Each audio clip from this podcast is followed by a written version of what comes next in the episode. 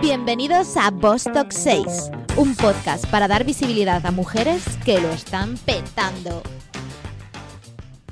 Hola a todos, bienvenidos un día más a Bostock 6. Hoy es nuestra entrevista número 7. ¿Qué tal estáis, chicas? ¿Cómo estáis, Patti, Paloma? Hola, Andrea. Muy bien, hola. Bueno, pues hoy nos trae Paloma unas cuantas novedades de noticias. Que, bueno, cuéntanos qué ha pasado, qué ha pasado a nivel deportivo esta semana. Pues otra vez, o sea, si os, si os dais cuenta, en cada capítulo últimamente tenemos que felicitar a alguna deportista eh, femenina, así que volvemos a estar de enhorabuena. Carolina Marín eh, ya es campeona mundial de badminton y es la primera mujer en ganar tres campeonatos mundiales, así que enhorabuena Carolina y, y a ver si vienes por aquí. Venga, llamamiento para ella. Carolina, te queremos. te encantaría. ¿Y alguna cosa en el lado negativo que nos gusta siempre criticar? Porque a veces pues hay que, hay que decir las cosas malas también. ¿Qué ha pasado, Paloma, que estamos muy enfadadas? Pues nos, nos ha indignado un poco leer que en la Universidad de Tokio se han manipulado las pruebas de acceso a medicina para admitir a menos mujeres. Así que desde aquí un zasca enorme. Enorme. ¿Qué opináis? Me parece increíble. quedo sin. Sí. O sea, si ya hay barreras eh, una vez que te has graduado para acceder al mercado de trabajo y crecer en tu carrera, o sea, ya que haya barreras y encima de este tipo, antes incluso de acceder a la universidad, me parece alucinante. Y la justificación es que eh, piensan que, las mujeres están menos preparadas. Y que había muchas, ¿no? Eh, creo que. Sí, que cada vez se presentaban hmm. más. Y para los japoneses, ellos dicen que, que la mujer, pues que luego quiere tener hijos y que van a ser peores médico, entonces pues que mejor empezar a cortar ya desde el principio. Ridículo. Vale, pues ¿a quién tenemos hoy, Patti? Pues Paloma, no te lo vas a creer, Andrea. Tenemos una oportunidad única de hablar con una mujer increíble porque si en Bostock 6 nos encanta hablar de mujeres que rompen barreras y estereotipos, hoy nos vamos a hinchar. Nuestra invitada de hoy creció amando los coches y los motores y tanto le gustaban que acabó estudiando ingeniería industrial para poder profundizar en el mundo de la mecánica. Un día, mientras conducía, pasó junto a una planta de casa, lo que después pasó a llamarse Airbus, y lo tuvo clarísimo, tenía que trabajar allí. Ella hizo lo posible para acceder a una entrevista y en 1987 consiguió ser contratada como ingeniera, la primera mujer ingeniera de la plantilla. Desde ese momento y a base de mucho trabajo no ha parado de crecer. En 2000 fue nombrada directora de sistemas de producción y automatización en España, pasó a vicepresidenta de Ingeniería y Desarrollo en 2006 y esta pionera con todas las letras es desde 2013 la directora de la planta de Airbus de Illescas en Toledo siendo también la primera mujer que accedió a un puesto como este en nuestro país. Y bueno, ella sabe que el camino no ha sido fácil, es consciente de que lo es aún menos siendo mujer y además de todas las responsabilidades que su puesto conlleva, que, que serán muchísimas, lleva ya más de 10 años como sponsor de la Women Network de Airbus, una organización con la que han conseguido ojo, que el número de mujeres manager en la compañía pase del 8% al 18% y tienen el objetivo en el 33% para 2023. Así que como comprenderéis con estos antecedentes, estamos deseando hablar largo y tendido con ella, con Teresa Bustos. Bienvenida, Teresa. ¿Qué tal? Buenas tardes, chicas. Bienvenida, gracias por venir. Gracias a vosotras por invitarme. Bueno, Teresa, preséntate a ti misma. Cuéntanos, ¿quién es Teresa Busto? Pues yo siempre lo digo en mis, en mis entrevistas. Eh, tengo un currículum increíble, pero increíble. Muy bien. Más de lo que habéis dicho. me encanta cuando las mujeres son capaces de decir algo así. Totalmente. Claro. Pues mira, fijaros, soy hija. Eh, mi madre es un encanto. es lo mejor que me ha pasado en la vida, porque gracias a ella, bueno, lo que todas las madres, gracias a nuestras madres, y fundamentalmente en, mi caso fue muy importante porque se murió mi padre. Cuando yo tenía pues 16 o 17 años, pues eh, yo creo que soy lo que soy por muchas, de muchas maneras porque ella me animó y, tiró para adelante en los momentos que todas tenemos eh, bajitos. Entonces, bueno, pues soy hija, eh, soy madre, lo que dice mi madre es, mi madre dice que a tu marido te le, te encontraste en la calle, por eso yo siempre digo que soy, antes que esposa, eh, madre. Tengo dos hijos eh, increíbles. Dos hijos que yo lo único que quería es que fueran buenas personas. Pero además de ser buenas personas, son súper trabajadores, los dos ya, son mayores, viven fuera de casa, increíbles. Y luego pues soy esposa, estoy casada con él mismo, aunque parezca mentira, 34 años. Llevo con él 34 años, es que se dice pronto. Un pilar en mi vida, un- una compañía increíble. Eh, pf, tengo una experiencia laboral que os asustaríais porque me, cuando tuve los niños chiquititos me fui a un puesto a, a Toulouse y él se quedó con los niños siendo eh, directivo de una empresa, es decir que eh, me acompaña me acompañó bastante en el camino, con lo cual pues fijaros es importante tener a tu lado una persona que elijas bien, porque eso es lo que hay que hacer, elegir bien. Y yo elegí bien. O sea que llevamos que soy eh, soy hija, soy madre, soy esposa, soy mujer, pues me encanta, mira, me encanta. O sea, es, yo lo, que- es lo mejor que me ha pasado. Fijaros si, si estoy contenta, que hice una obra en mi casa, yo siempre lo digo, hice una obra en mi casa, en el cuarto de baño, me puse un espejo de un metro y medio por un metro. Y todas las mañanas me levanto y me miro y digo, olé, olé, pedazo de mujer. Yo creo que ese es un ejercicio que deberíamos Olé total, hacer más. ¿eh? Qué bien estás, Teresa. Y eso que tengo 59 años. Aunque no Pero parezca. Yo lo sé. bueno, pues total, me miro todas las mañanas y digo, jo, qué, qué maravilla. Me visto, me pongo mi ropa, falda, pantalón, lo que sea. Me voy. Buah, increíble, soy mujer. Y pues soy trabajadora del metal también, aparte de ingeniera. Soy trabajadora del metal y fíjate, soy directora de una planta, de una planta productiva de mil personas. Creo que soy influencer. O sea, lo que llamáis ahora vosotras influencer. Desde luego. Porque eh, yo creo que los, valores que yo tengo y los principios que yo tengo, eh, ahora mismo pues es lo que más me interesa, eh, digamos, eh, trabajar sobre ellos en, en casi más de mil personas que, que tengo en la factoría que dirijo. Entonces, claro, pues eh, soy influencer de todos ellos. Creo que tengo unos valores y unos principios muy potentes, muy importantes, que no los he abandonado en toda mi vida y los mantengo. Y bueno, y luego así, pues eso, soy ingeniero, soy un- tengo una MBA en el Instituto de Empresa también, porque a lo largo de mi vida pues dije, algo tengo que aprender de finanzas y eso. Y, y vicepresidente de Airbus. ¿Nos Eso- puedes contar un rápido. poquito en qué consiste? Eh, Eh, aparte de ser influencer, eh, ¿cómo es tu día a día, Teresa? Eh, ¿En qué consiste ser directora de una factoría? Sí. Pues ser directora, bueno, te voy a contar un poquito normal. Yo entré en, en Airbus de ingeniera normal y lo que tú has dicho está mm, es así. Sí, si me he equivocado, dímelo. No, no, pasaba por la puerta, pasaba por la puerta y trabajo en una empresa y estaba muy contenta, siempre he estado muy contenta donde he estado, porque si no me hubiese ido, ¿no? Está claro. Y entonces pasaba por la puerta y, y vi aterrizar un avión y dije, "Pf, vaya producto. Esto sí que es un producto. Un producto en- que vuela entero y mandé un currículum, esto hace 33 años o por ahí. 33 años. Mandé un currículum, no existía internet, no existían los ordenadores. Y, y nada, pues no me llamaron, lógicamente. y yo llamé una vez, pues no me hicieron caso, llamé dos veces, llamé tres veces, llamé 200 veces, llamé 300 veces, llamé 500 veces, a la 501 Ejemplo de persistencia. no, pero yo sabes que creo que si no vas, no has ido. Total. Es mi frase favorita. Entonces dije, tengo que ir, y tengo que ir, tengo que ir, y si no vas, no has ido. Y entonces, bueno, al final me cogieron, y vamos, me cogieron el teléfono. Y entonces, eh, hola, ¿qué tal? Mm, hola, mm, buenas. No, que me llamo María Teresa Busto y he echado de la distancia. Y, y se les ha perdido. Y me, y me y me dice- luego era el psicólogo de la empresa, me dice, señorita, en, en esta empresa que es muy seria, no se pierde nada. Y le dije, "Ay", me quedé, pues imaginaros por teléfono, se les habrá extraviado, pues no me lo puedo creer, yo con mi currículum ustedes me tenían que haber llamado. Total, que dice, espera un momento, tic, tic, tic, tic, se va y le oigo con los pasos por el teléfono y viene y dice, sí, lo tenemos aquí. Le vamos a llamar en una semana. Pues ya colgué y dije, pues estos me han, me han dicho que me van a llamar, pero no, Me efectivamente. Llamaron. Me llamaron en una semana y me hicieron una entrevista horrible porque me preguntaron cosas que yo no tenía ni idea. Me preguntaron pues, si tenía experiencia en, en fibra de carbono. Pues no la tenía, lógicamente. Yo trabajaba, yo soy ingeniero de, motores. O sea, lo que me gustaron a mí son los coches. Yo no sabía nada de fibra de carbono. Y me, preguntaron si, si conocía pues algo de ordenadores. Hace 34 años yo tenía un Astram, era lo máximo de ordenador. Y Airbus empezaba a tener pues ya sistemas gráficos de diseño y tal. Y yo ni idea. Total, que de todo lo que me preguntaban, pues no tenía la más remota idea. Hasta que le dije, pues mire, déjelo, porque es que yo le voy a contar un poco lo que yo, lo que yo sé. Y les dije tres o cuatro cosas. Primera, eh, trabajo con pasión. La pasión es algo espectacular. Si no trabajas con pasión, es mejor que no vengas a trabajar. Y fijaros, llevo 34 años trabajando con pasión. No le he dejado ni un solo minuto de mi vida.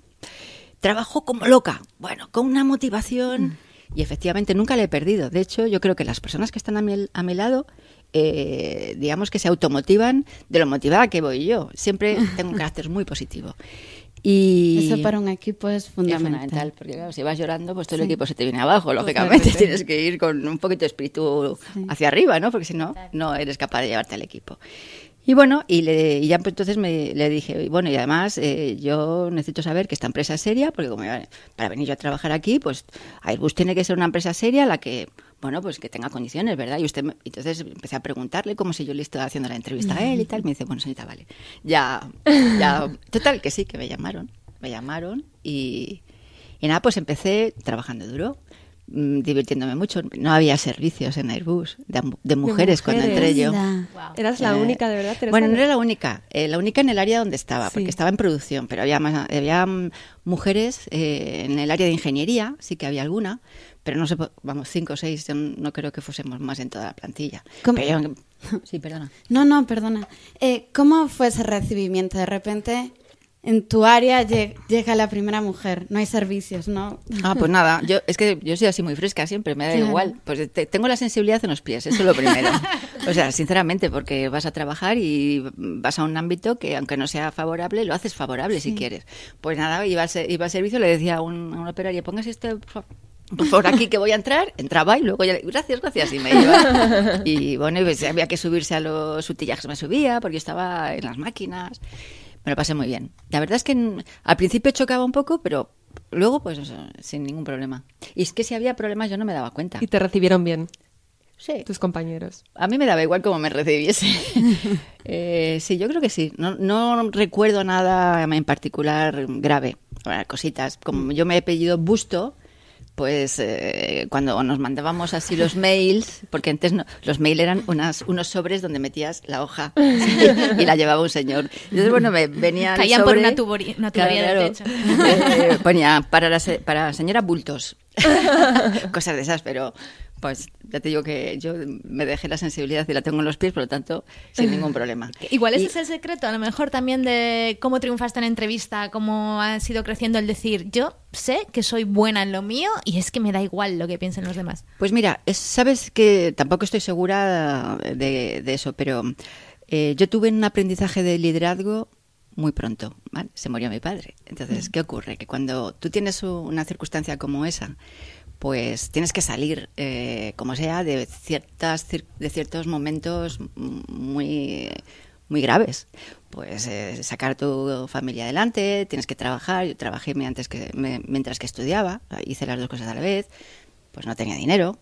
Eh, digamos que tomas una serie de decisiones a una temprana edad que te hacen madurar. Entonces, tú puedes madurar a los 10, a los 15, a los 20 o a los 30. Entonces, ¿quién madura a los 30? Pero hay quien madura a los 15.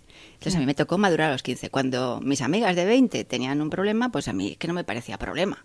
Me parecía que eso era una tontería, porque problema es, son otras cosas. Entonces, esa madurez yo creo que me dio pues esa fuerza de, bueno, pues las cosas pueden ser, no pueden ser, y si son, pues ok, y si no son, pues tienes que tirar más adelante. Y mucha gente pues eh, tiene la vida muy fácil o no se da cuenta y madura mm, más tarde de lo que debe madurar. Entonces, bueno, yo maduré, es decir, yo siempre pienso que todo tiene su parte positiva y su parte negativa y siempre eh, intento ver la parte positiva. Y la parte negativa ya la tengo de porque sí, oye, pero la parte positiva hay que, hay que verla, hay que verla y hay que aprenderla.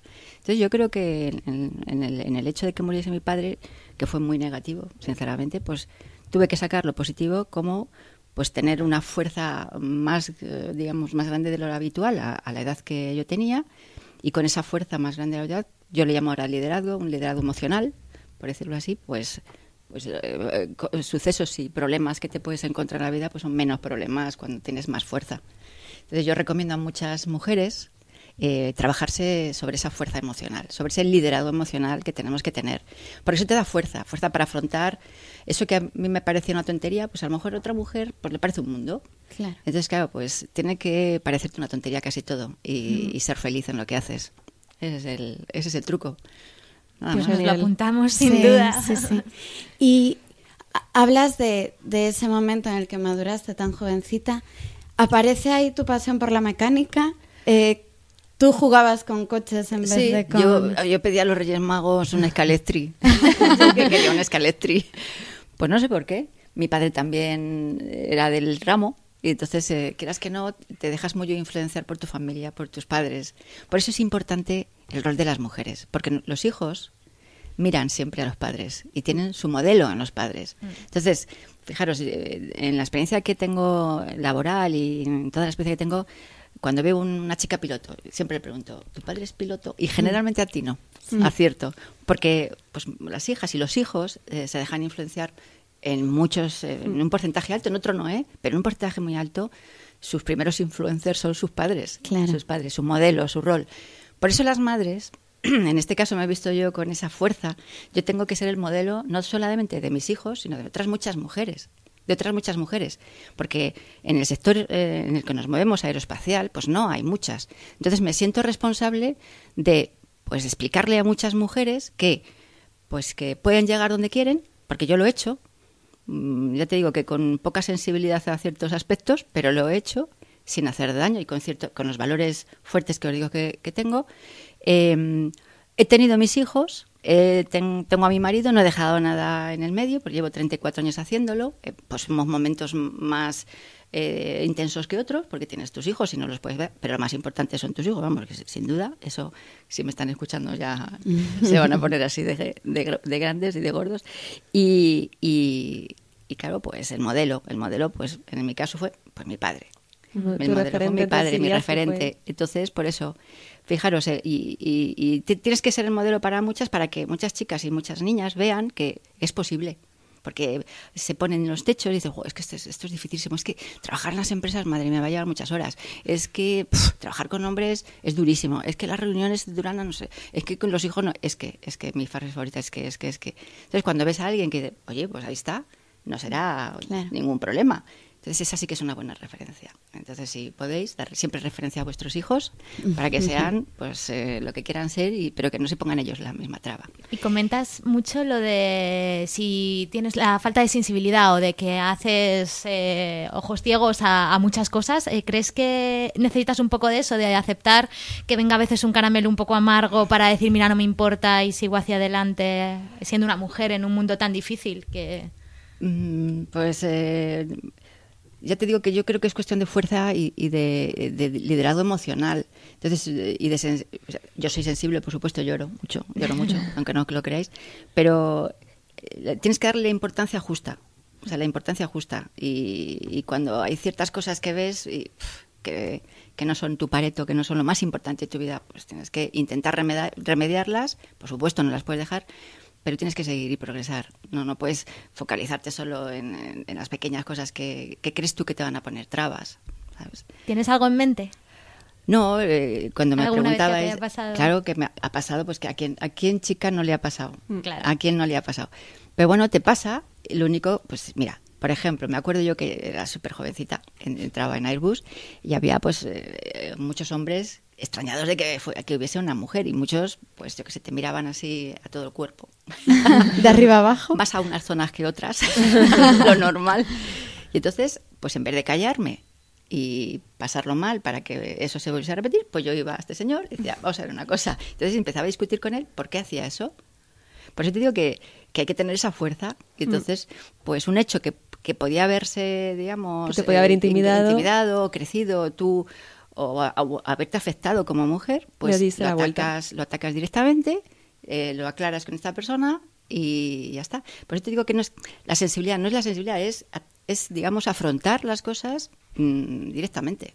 En vez de callártelas y en vez de eh, pues, eh, que te afecten a ti, pues así ya nos afectan a los dos. Ya él sabe que yo ya lo sé, entonces vamos a hablar los dos. Y en tu entorno, Teresa, te decían algo de, uy, ¿cómo vas a hacer, cómo vas a trabajar en mecánica? ¿O porque te gustan Sí. los coches? Uy, una mujer. Sí, ¿Tu sí. entorno en general te apoyaba o te miraban un poco como... Bueno, siempre ha habido cretinos. siempre ha habido cretinos. Pero fijaros, yo eh, tengo más experiencia en que todo lo que he querido hacer lo he podido hacer. ¿vale? Tengo más experiencia de esa. Es así, es que no puedo negarlo. Que eh, gente que me haya puesto trabas. Siempre ha habido el cretino que dices, pero hombre, tú vas a estudiar para qué. tal? vale, pero pues me daba igual. Pero en cambio, pues quise ser, eh, por ejemplo, cuando era jovencita, socorrista de piscina. Porque ya os he dicho que tuve que en verano también trabajar como fuera. Socorrista de piscina hace 30 y hace 40 años una mujer no era tan tan normal como es ahora. Pues hice los exámenes, pim pam pum, y aprobé y, y, trabajé, trabajé en las piscinas sin el mayor problema. Luego quise ser eh, árbitro de baloncesto. Hice los exámenes de árbitro de baloncesto con gente gigantesca, yo que soy más bien pequeñita. Pues fui árbitro de baloncesto. Qué crack. Luego quise escalar una montaña. ¿Lo has y me hecho decían, todo? no, no, no. Es que, ¿cómo vas a escalar una montaña sin tener ni idea? Digo, ya verás como si me entreno un poquito y escalé una montaña. Tú, una chica. Entonces, bueno, pues es todo lo que tú quieras. No dejarte convencer por nadie. No, tú no puedes. Pues claro que sí puedo. Ahora, otra cosa es que no quiera. Si no quiero, pues no quiero. Pero por supuesto que si quiero, si quieres puedes correr la maratón aunque no estés preparada. Te preparas, no, a lo mejor no ganarás, pero a lo mejor sí. si entrenas bien. O sea Pero que- correrla, corres. Pero hombre, claro que la corres. Ah, puedes tener un impedimento físico, que no, la- pero estoy segura que también la corres. Yo creo que todo es proponérselo y, y lo haces siempre que quieras. Ahora, ¿sabes qué me he encontrado también muchas mujeres? Es que es. Es que, es que yo no creo que pueda. Es que es, la maratón es muy dura. Es que puf, subir una montaña, la cuerda, la cuerda con las manos, hay Y que eso es muy característico del, gen- del género femenino, ¿no? Mucho más Eh, que es masculino. que, sí, ¿Por, por qué crees que nos pasa? Que nos cuesta tanto tener esa confianza en nosotras mismas y decir yo puedo. Pues eh, hay varios factores. Un factor eh, de educación, lógicamente, y social. O sea, esos dos factores. La sociedad te hace eh, que no, pues que ser el sexo débil, ¿vale? el que desde pequeñitas en el colegio y, y la educación de tu familia, de- del entorno, hace también que, que no vayas para adelante. Mm. Mm. Nosotras, nuestra teoría es que le faltan referentes, ¿no? También, si Y no ves a ninguna mujer que pueda, Claro. mm, deduces que tú misma no puedes, ¿no? Pues fíjate, hace poco vi, he visto un, un documental que me ha encantado eh, en un colegio americano con niños de, me parece de 7, 8 años, niños y niñas de 8 años. ¿eh? Y, y entonces eh, desembarcan en un colegio una serie de psicólogos y, y, bueno, un equipo de personas sin, eh, sin comentar nada y sin hacer nada. Simplemente hacen como ocho test diferentes. A los niños no les, no les preguntan ni les dicen nada. Llegan y entonces separan a las niñas de los niños y les dicen, ¿tú qué crees que vas a sacar en esto? Y entonces cada una y cada uno se evalúa y luego hace la prueba. Entonces había pruebas de memoria, de matemáticas, de fuerza, había pruebas de todo tipo. Y los niños lo primero que hacían es decir, pues yo esto de 1 a 5, un 5. Los niños un 5 todos, con 8 años. Y las niñas, pues un 4, un 3, un 1. Incluso en la prueba de fuerza, eh, alguna decía, pues cero. Cuando realmente hicieron la prueba de fuerza, a los 8 años tienen los dos la misma fuerza. Eh, las niñas sacaban, o sea, eh, eh, digamos que hacían el ejercicio completo, 100%, y no se lo creían. Y los niños, al- algunos no lo hacía, y empezaba a llorar porque no lo hacía. Con ocho años, tampoco ha sido tanto al colegio para, para eh, digamos, aprender todavía esos estereotipos. Entonces, claro, el entorno familiar, el entorno de las guarderías, es- ya con ocho años, ya con ocho años, en la televisión, los medios, que, que no ayudan mucho en esto, no ayudan, bueno, poco ayudan, la verdad. Entonces no, no predisponen a las niñas a creérselo, a ser fuertes, a tirar para adelante. Pero si es que ese programa yo lo recomendaría ver a todo el mundo. Si lo, veo- si lo encuentro, os lo mando para que de verdad Genial, lo pues ya lo tuitaremos. Sí, Sí, esta sí, sí. semana precisamente seguro que la habéis visto en Twitter, que salía esta foto de un anuncio de Carrefour. Bueno, Ay, bueno, sí. bueno, con, la de- con La del C de C. campeón y con C de cocinera para vender juguetes. Es de, o sea, ¿por qué él tiene que ser el campeón y ella comprarse la cocinita? Todavía estamos ahí. Todavía. Sí. Y todavía era la caja rosa y la caja azul. Sí, sí, Sí. por supuesto. Es horrible. Em, a mí me, me encantaría, porque ahora que estás hablando pues, de este liderazgo femenino, de esta fuerza emocional, em, estás con dos programas en Talenta y Ellas Volan Alto, que es para ayudar a las mujeres a tener ese liderazgo. Si nos puedes hablar un poquito más de, Vale, de mira, eso. Pues em, esto todo empieza cuando me habéis preguntado eh, yo llego a la factoría de Illescas, que por cierto, cuando me ofrecieron, a mí todos los sí que me ha pasado algo, cuando me, me han ofrecido puestos en Airbus, em, uno de los puestos que me ofrecieron, eh, me fui yo a Toulouse a trabajar hace como 15 años. En la entrevista que me, me- que me hicieron, pues era un, un francés, un señor majete, luego fue mi amigo, pero la entrevista no fue muy, muy positiva por su parte, a cual yo le corregí, lógicamente. Entonces me dice, "Bueno, veo, veo aquí que tienes dos hijos y es que este trabajo hay que, tra- hay que viajar y, y entonces yo, claro, ya me había preparado porque ya lo mismo vosotras habéis buscado eh, datos míos, pues yo también me busqué datos de este señor. Entonces le saqué mis papeles y le dije, veo que tienes tres hijos. y, Eso sí que es un buen y digo yo que puedes viajar. Pues lo mismo. Estamos en la misma circunstancia. ¿Y esto qué año era? Esto hace ca- 15 años, ¿no te crees que hace tanto? Hace 15, No, más o y menos. ¿no? hoy 15, esa, 15 esa años. pregunta lo malo es que en las entrevistas sigue Todavía. pasando, pero hay que responder como tú. Claro, ¿Y pero te dijo ante eso? Eh, vale, me has convencido. Es tu puesto. Em, entonces, fijaros, la primera, una de las entrevistas que hago yo para ir a la factoría de Yescas, no me preguntan si soy mujer, si tengo hijos. La persona que me hace esa entrevista me hizo una entrevista que jamás me la han hecho nunca. Eh, a lo cual mm, se lo agradecí bastante. Porque fue una entrevista para ir a una factoría eh, yo, yo en Toulouse llevaba ingenieros, pues para mí los operarios era un mundo desconocido. Bueno, en mi vida me lo he pasado mejor y de verdad increíble. Y, y dije, "Joder, pues han pensado en mí y me vine arriba. Dije, y le dije, pues mira, no, no quiero ir a la factoría de Yescas. me vine muy arriba. No, no quiero ir a la factoría de Yescas porque yo creo que tengo que estar en la parte de ingeniería pensando, desarrollando en el I más D. A mí, pues eso es lo que me gustaba. Es que la parte de producción yo no, no me siento identificada. Y entonces me dice, eh, oye, pues es que esta es una empresa que paga y nosotros decidimos dónde va la gente. Digo, pues oye, que tienes toda la razón. Y me fui a Illescas. Entonces el primer día que fui a la factoría de Illescas, lo que hice, aparte de irme con el coche a recorrerla, dije, madre mía, esto, lo de todas las mujeres, no voy a ser capaz. Todas las mujeres decimos lo mismo, por lo menos las que me he encontrado yo. Te "Uf, sentiste qué- abrumada. Qué grande esto, no creo que sea capaz. Y dije yo, ¿cómo que vas a caer tú en lo que tú estás diciendo que no vas a caer nunca? Claro que vas a ser capaz. Total, que ya, pues al día siguiente entro. Y lo primero que hice, tengo que quitarme el miedo. Entonces, pues me fui al taller y me presenté a todos los operarios uno a uno. Hola, ¿qué tal? Yo soy Teresa. Qué bueno, eso es súper importante. Soy Teresa, pues tengo dos hijos, tengo una hipoteca, vivo aquí en Madrid. Qué y, guay. y tú, "Ah, yo soy Pedro, yo juego, yo toco la, toco una guitarra, yo así y me encontré gente espectacular. Qué importante la empatía, ¿eh? Increíble.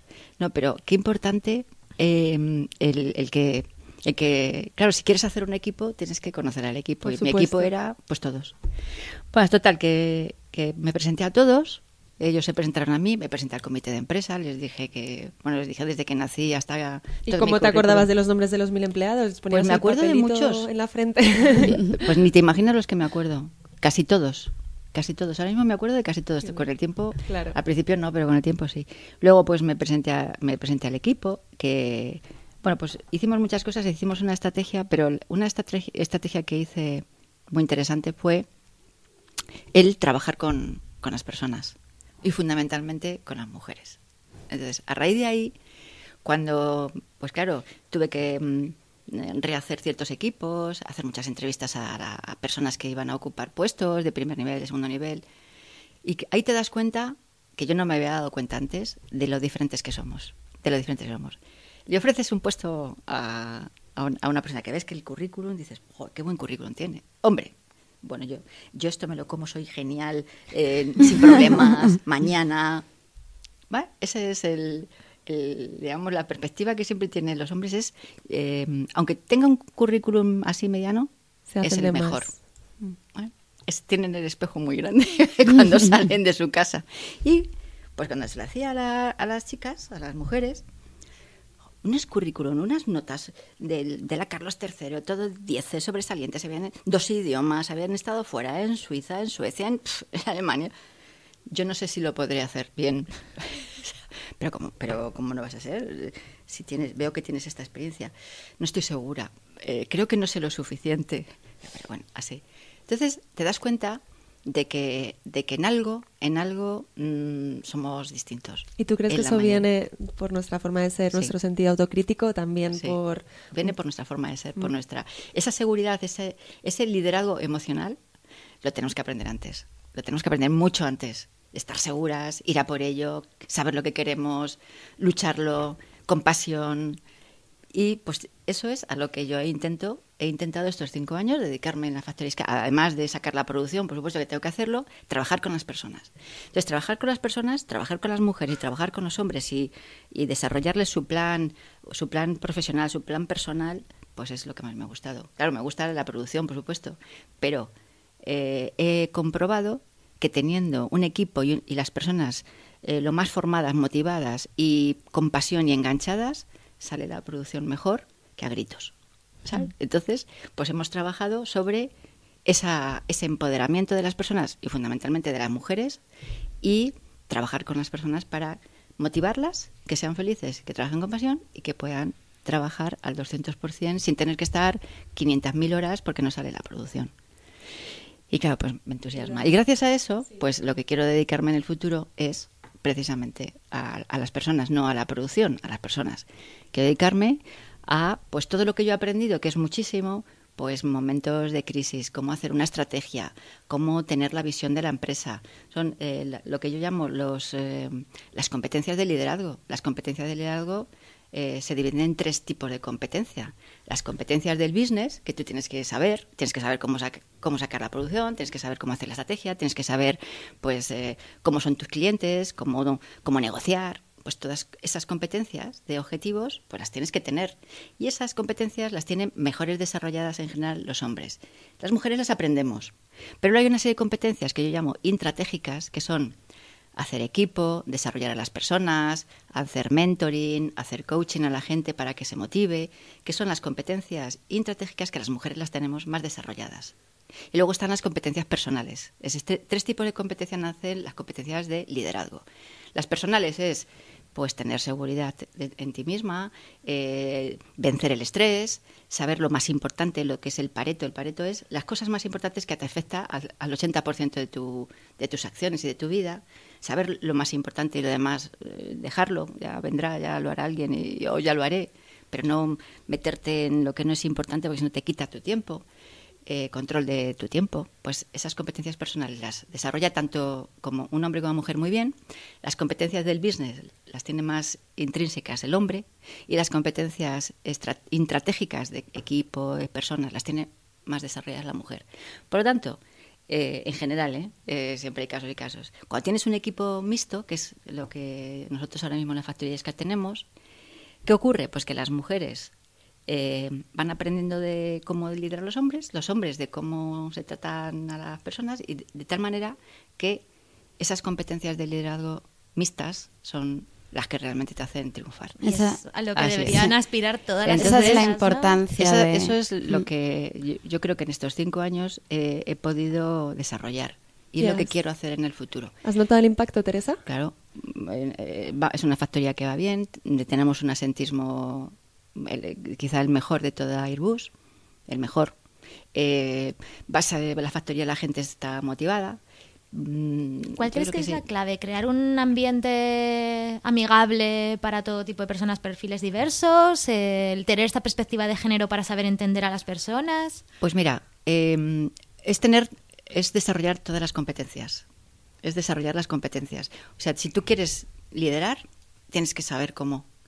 Y el liderar no es, sac- eh, no es ten- sacar los objetivos porque sí a cualquier precio. Liderar es desarrollar a personas para que esas personas también puedan hacerlo contigo. Entonces, eh, la estrategia que hemos seguido en Illescas es focalizarnos en la gente, en las personas, para poder, eh, eh, digamos, mm, tener una, hacer una producción, digamos, en calidad, en coste y en plazo, como nos requieren hacer, pero trabajando sobre las personas. Ahora mismo en la factoría de Illescas, el 50% de las jefas de producción del taller son mujeres. El 50% prácticamente de las jefas de ingeniería, pues, ca- calidad, todas las funciones que no son taller también son mujeres.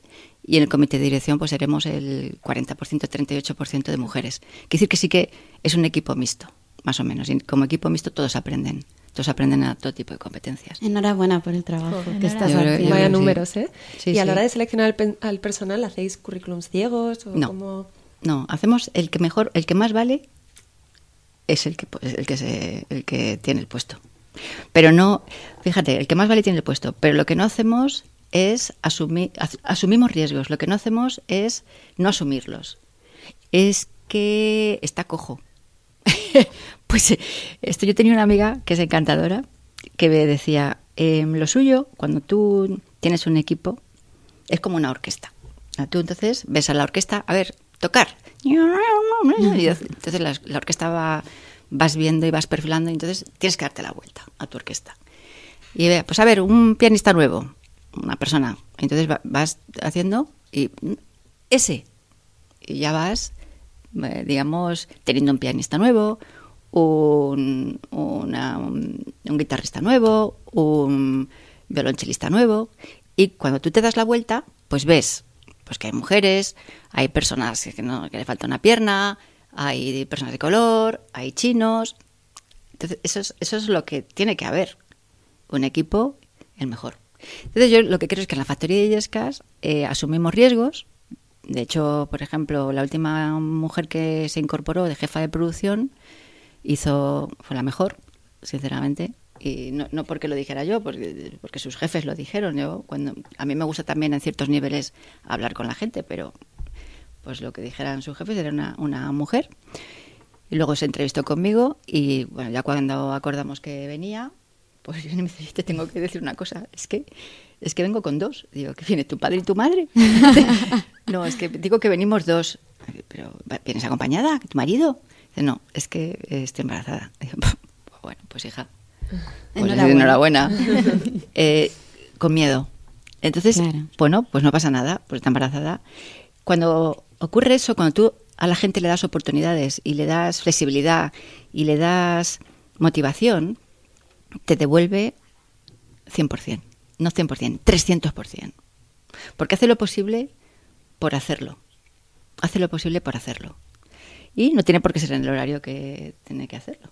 Entonces, claro, el dar igualdad de oportunidades eh, hace que la gente se motive mucho y que lo vea y que luche y que, y que pueda, eh, pueda desarrollarse. Pues si voy a tener igualdad de oportunidades, si nadie me va a cortar mi camino por ninguna de las eh, razones obvias que normalmente se cortan los caminos, pues tiro para adelante, doy todo lo que pueda dar de sí y, y si quiero, pues voy. Aquí se sabe que si quieres, tiras para adelante. ¿Cómo Y se puede ayudar a conciliar a una mujer desde una empresa? A conciliar? Pues mira, yo siempre digo, a, ciertos, en ciertos puestos hay puestos y puestos. En ciertos puestos yo trabajo por objetivos, no por horario. Entonces, bueno, como trabajo por objetivos, pues eh, puedo hacerlo y más ahora con las redes que hay, las internet, etcétera. Hay ciertos puestos que tú puedes trabajar en los periodos que tú quieras, en tu casa, por ahí, a las 3 de la mañana, a la 1 o cuando te venga bien. Entonces tenemos, yo creo que Airbus es muy buena, de cualquier forma. Airbus es una empresa muy buena en, en general. Tiene planes de conciliación espectaculares, tiene planes de flexibilidad. En general es buena. En Illescas además tenemos una guardería en la puerta. O sea, te llegas a la factoría y tenemos la guardería para todos los empleados, que está siempre llena. Y si no se llena, pues sus contratistas nuevos, nuestros. Eh, em, si tenemos, por ejemplo, a nivel de operario, que es más difícil porque tienes que trabajar a nivel de operario, pero sí que, por ejemplo, eh, los operarios que hay en Illescas trabajan a tres turnos. Eh, nosotros in- intentamos que en las parejas que tengan los niños hay un 15% de, de operarias, o sea que es un número apreciable. Pues eh, intentamos pasarlas al turno de la mañana durante el periodo que tienen los niños, intentamos acoplar a toda la gente.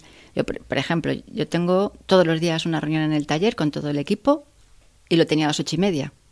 Pues uno de, uno de, una persona del equipo, que es el- un hombre, en este caso es un hombre, pues me comentó, oye, tengo que llevar a los niños a la guardería, no voy a llegar. Pues otro manager dice, pues mira, no lleves a la guardería a tus niños y llegas a las ocho y media porque son las ocho y media. ¿Y qué hicimos nosotros? Venga, pues no, no ocurre nada. A las nueve. Pasamos la reunión de las ocho y media a las nueve, que no pasa nada, para permitir que esa persona pueda llevar a los niños y que a las nueve pues podamos tener la reunión. Hay jefes en Airbus que es a las ocho y media y en Airbus en otros sitios. O sea que depende también de la persona, depende también de, de los planes que tengas, de, de de la solidaridad que tengas, que también hay que ser solidario un poquito, hay veces que hay que ser solidario y depende de muchas cosas. Parece tan obvio y tan fácil que Sí. es como cómo el resto de las empresas no, no caen en, Mm.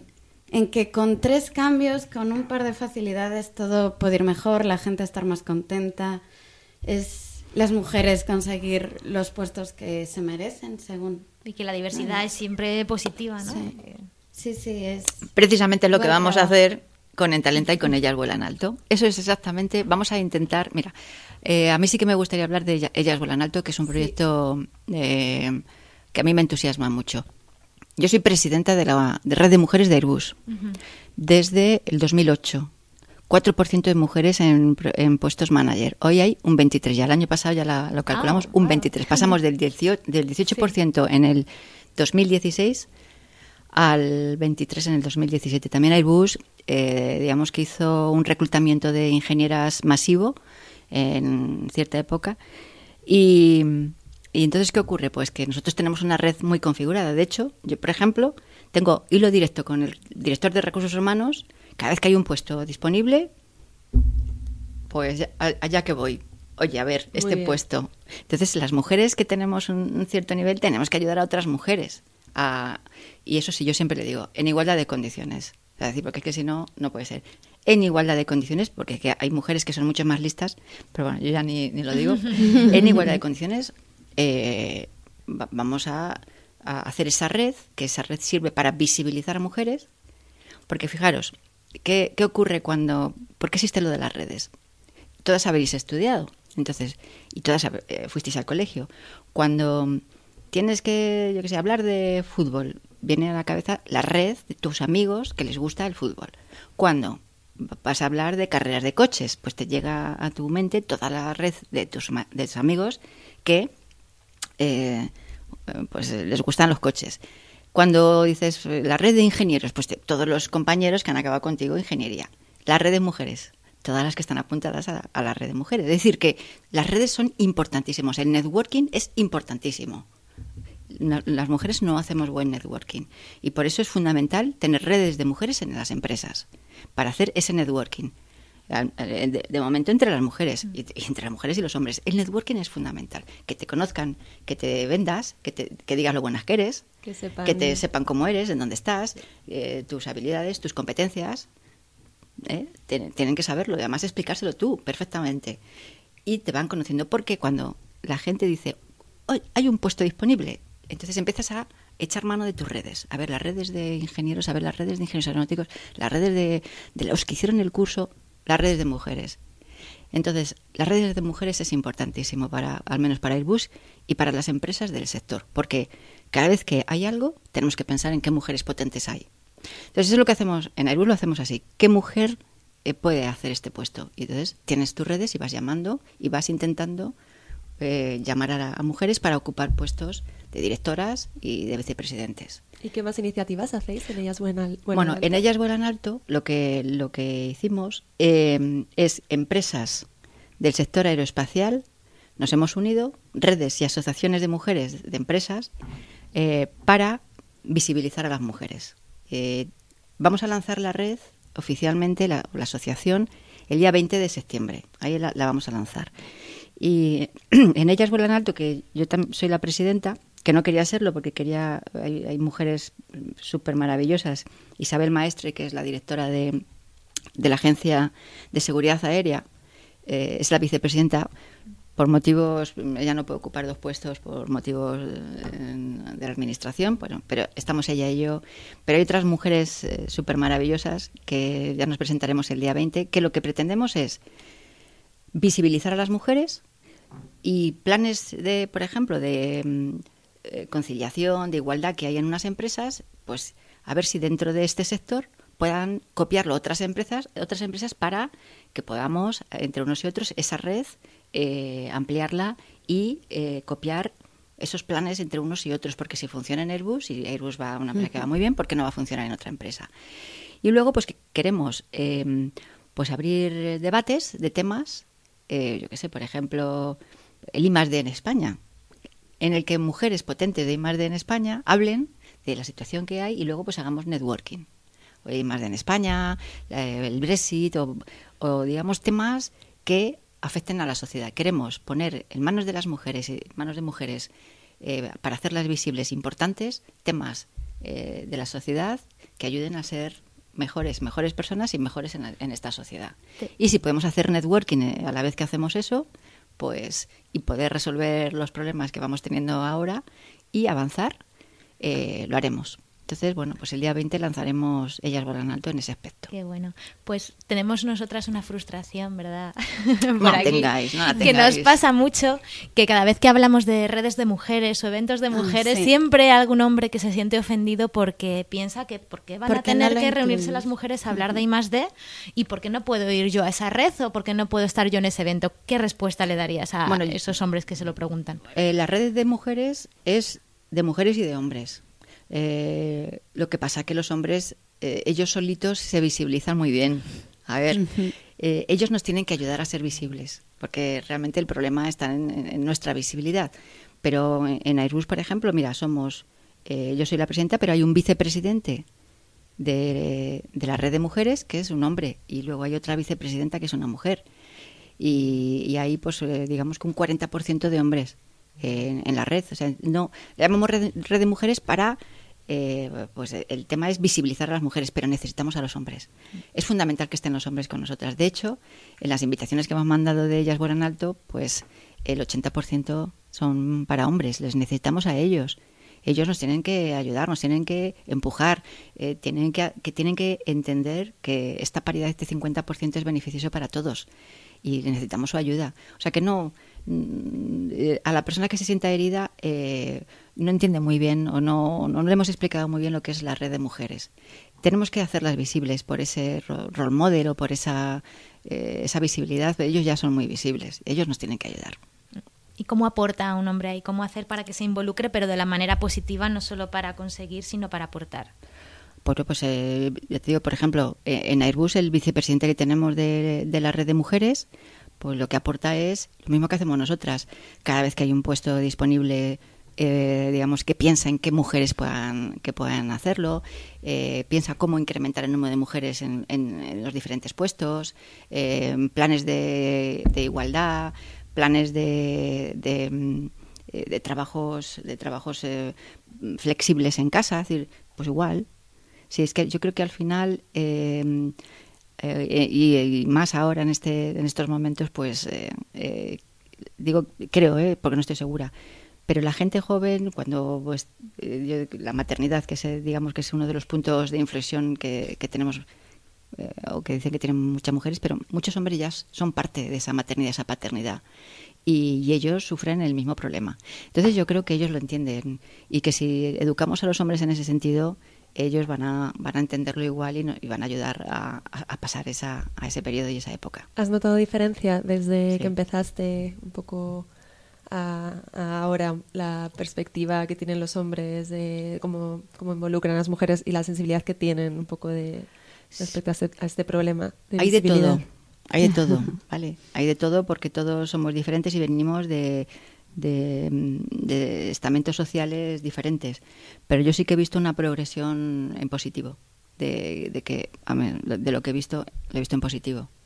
Eh, Eh, me, me surge una duda escuchándote hablar. ¿Tú qué opinas de igualar las bajas de paternidad y maternidad? Pues, ¿por qué no? Pues claro, Mm. yo opino que sí. Lo único que hay que hacer números. Económicamente no sé cómo saldrá. Pero sí, yo- creo que sería una de las formas, tal como es, desgraciadamente, ¿eh? desgraciadamente, sería una de las formas en, en que evitaríamos más discriminación de la que tenemos ahora mismo. Porque hay, empresas y otras cosas que se llaman empresa- empresas, pero para mí son empresas no deseables. Entonces, las empresas potentes, grandes, yo creo que, que no tienen grandes problemas con, con que la mujer coja su maternidad. Pero hay, otras- hay otro escalón de empresas que sí que necesitan que, que el hombre tenga los mismos, eh, el mismo, los mismos días de Los mismos los deberes. mismos deberes que y eso es una lástima. Necesitan eso. perjudica Sí. a, a los hombres muchas veces, ¿no? Que está mal visto Sí. en ciertas empresas que los hombres Mm. cojan la baja y... Pero no me habéis preguntado por las cuotas y creo firmemente en las cuotas. Ah, No me vale. has preguntado. No me has preguntado. Aunque, ah, porque No, sí. fijaros, Ah, ese en tema nos nosotros eh, en la factoría de Illescas no tenemos cuotas, no hemos planteado nunca cuotas. Bueno, sí, una vez dije yo ya no quiero más mujeres, por favor, que ya es el 50% y parece que es que, es, que porque muchas querían ir a, a la factoría y digo, pues es que otra otra mujer no, es que ¿qué van a decir en, en un plan así eh, positivo. Pero mm, sí, sí es necesario cuotas. La yo- discriminación positiva, tú... Sí, eh, cuotas sí. Porque cuando yo tenía 25 años yo decía, no, cuotas no, pues es que nosotras valemos muchísimo. No, cuotas no. Cuando tuve 30 años dije yo, no, no, cuotas no. Es que, es que se van a dar cuenta que valemos muchísimo. Cuando tuve 35 ya dije, pues ya... mm, Empieza ¿será que no- dudarlo, ¿no? ¿Será que no se dan cuenta que valemos muchísimo? Será eso. Cuando tuve 40 dije, no se dan cuenta que valemos muchísimo. Y cuando tuve 50 dije, aquí tenemos que poner cuotas, porque aunque valgamos muchísimo, no nos cogen. Por tanto, sí que no es que discriminación positiva, es que valemos muchísimo, pero no cedemos. ¿Vale? Que es, que es muy diferente. Entonces sí que tiene que haber cuota, porque eh, hay mujeres muy potentes que, no ceden. No ceden pues por, eh, por esos prejuicios que os he comentado antes, que se tienen y, y que no dejan acceder a la mujer. Sí, además, eh, bueno, yo leía en un país donde las cuotas estuvieron como muy marcadas. Ahora está tan establecido eh, que haya mujeres en ciertos puestos o en el gobierno y tal, que ya no las necesitan, pero ya no las necesitan Porque ya está normalizada. Y si es necesaria, pues Hay que empezar forzando y luego Sí. ya que surja de manera natural, ¿no? Sí, lo ideal es que no tenga que existir las cuotas, ¿no? Pero al principio... Pues que bueno, yo creo que con todo esto que hemos hablado podemos pasar a una sección nueva, ¿verdad? a las preguntas rápidas. Exactamente.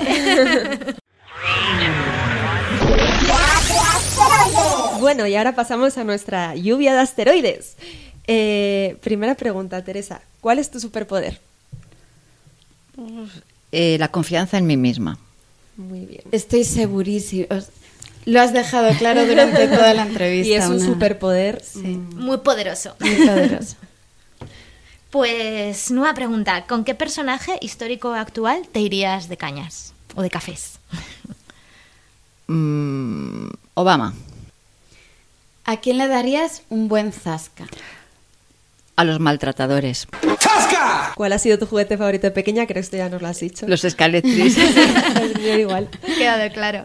Y si no hubieras sido ingeniera, ¿qué habrías sido? Aunque nos has contado muchas cosas. Piloto de carreras. ¿En tu tiempo libre te dedicas a...? Viajar a países lejanos. Eso es, eh, considero mi tiempo libre más de más de X días. Claro. Vale. Y luego ¿También pues de leo, sí, bueno, me gusta la música, me gusta leer. Muy bien. Pero viajo fundamentalmente a África. Me paso meses en África, por los meses de verano, siempre desconecto un mes y os lo recomiendo enormemente. Un mes fuera, a Etiopía, Namibia, pero en tienda de campaña, en, en- no en los viajes de superlujo, sino pues para ver cómo vive la gente, para Te ver cambia la realmente- perspectiva del Totalmente, mundo. y vienes aquí nueva. Hmm. Vienes extraordinaria, o sea, te incrementa tu liderazgo, eso te incrementa. Y sí que tienes que, y la verdad es que una de las cosas es que tenemos que hacer algo. Siempre te vienes con las ganas de, de que no has hecho y que tienes que, cuando acabes de trabajar y en el futuro, hay que hacer algo al respecto. Todos los problemas se minimizan, ¿no? Claro. ¿Y qué consejo le darías a tu yo del pasado? Ah, perdón, a mí yo A del pasado. Pues es que me lo he pasado tan bien, que me lo he pasado tan bien eh, y he disfrutado tanto y soy tan feliz que le diría que gracias por mm, lo que, han ta- eh, lo que os he dicho antes, de tener la mente tan eh, eh, estructurada de que en todo momento negativo siempre he visto algo positivo. Muy importante. Me gusta. Y siempre acabamos las entrevistas preguntando a la entrevistada eh, que nos mande deberes. ¿A quién tenemos que entrevistar? Ah, yo para mí, y os vais a quedar encantados si podéis, a Rosa García es mi, una de mis mujeres favoritas, es pre- la presidenta de Siemens. Tomamos nota y si tienes su email, ya nos lo puedes Nos compartir. haces una intro, te la agradecería. Te lo agradecemos muchísimo. Vale. Genial. Pues bueno, yo creo que ahora podemos hacer una, una rápida recap de, de las cosas que nos quedamos así más fuertes de la entrevista. Yo me, me ha encantado la frase de, de si no vas, no has ido. Nos la vamos a poner como un mantra para recordárnoslo. A mí, bueno, sobre todo la confianza en uno mismo, la importancia que eso tiene y ser un poco pasota en el sentido que te tiene que dar un poco igual que la gente esté 10 pasos atrás y que todavía no hayan entendido muchas cosas, que si vas con morro por la vida de decir yo sé lo que valgo y a mí me da igual que tú no lo hayas entendido todavía, eh, puedes avanzar mucho más rápido. Yo por mi parte eh, me he quedado maravillada con, con cómo te quieres, ¿no? Cuánto te quieres. Y yo creo que es algo que debemos aplicarnos más. Que si nos empezamos a querer, eh, vamos a dar muchos más pasos que, que de la manera que nos vemos ahora mismo. Así que muchísimas gracias por todos los Pues a vosotras. Muchas gracias, Gracias, Teresa. Teresa. Pues muy bien, ahora si quieres, Paloma, pasamos al momento en el que Paloma deletrea. Mississippi. Eh, bueno, como siempre, recordad nuestras redes sociales. Eh, Vostok 6, VOSTOK 6 con letras. Estamos en Twitter y en Instagram. Tenemos web. tenemos anunciado. No, no, eh, tenemos ya web que es igual.com. O sea, tenemos dominio, ya somos súper expertas y profesionales. Mucha gente ahí fuera no lo sabe, pero tenemos chapas y pegatinas. que ahora mismo le otorgaremos a nuestra eh, eh, protagonista de este capítulo. Y bueno, si nos queréis escribir, eh, vostok6.gmail.com y os dejamos deberes. Chicas, deberes. Para mí, fundamental ver el monólogo de Nanette de Hannah Gatsby, que está en Netflix. Y, y que la verdad es un monólogo en principio que se presenta como un stand-up comedy y te acaba dando un poco de palo el reírte por, por la problemática que presenta y creo que es muy muy necesario, tanto a nivel feminismo como a nivel de derechos de LGTB. Eh, de verdad, recomendadísimo. Risas y lágrimas a partes iguales. Bueno, también tenemos que leer a, a nuestra invitada de uno de los podcasts, a Gabriela Ibarra, que ahora tiene una columna en el país cada sábado. Eh, y, y bueno, una lectura muy, muy recomendada. que, en, eh, que en el, en el artículo que publicó estaba inspirado por Patty. Porque soy musa, Paloma, no te hagas nada. No, Yo posté una queja, una pataleta en Twitter hablando de que los vecinos del edificio de al lado no usan su piscina, esa piscina que veo cada día desde mi sofá. y, y nada, Gabriela escribió un post precioso sobre pues eso, el estar lejos del agua y de poder disfrutar un poco más de los veranos, que os lo recomendamos muchísimo. Y por último, dos documentales. Uno eh, de Movistar Riders, que es sobre el papel de las mujeres en los eSports. Eh, una periodista, Lara, acompaña al equipo de Zombie Unicorns a un campeonato y va hablando con las jugadoras de bueno cómo se sienten al respecto cuando están jugando, cuando compiten, cuando les insultan por ser mujeres en el videojuego, etcétera, etcétera, les mandan a fregar. Entonces vale la pena que lo veáis. Y eh, me he apuntado el documental que nos ha recomendado Teresa sobre los test de niños y niñas, que en cuanto lo encontremos también os lo compartiremos en las redes sociales. Y oye, muchísimas gracias. Gracias, Gracias, Teresa. A vosotras.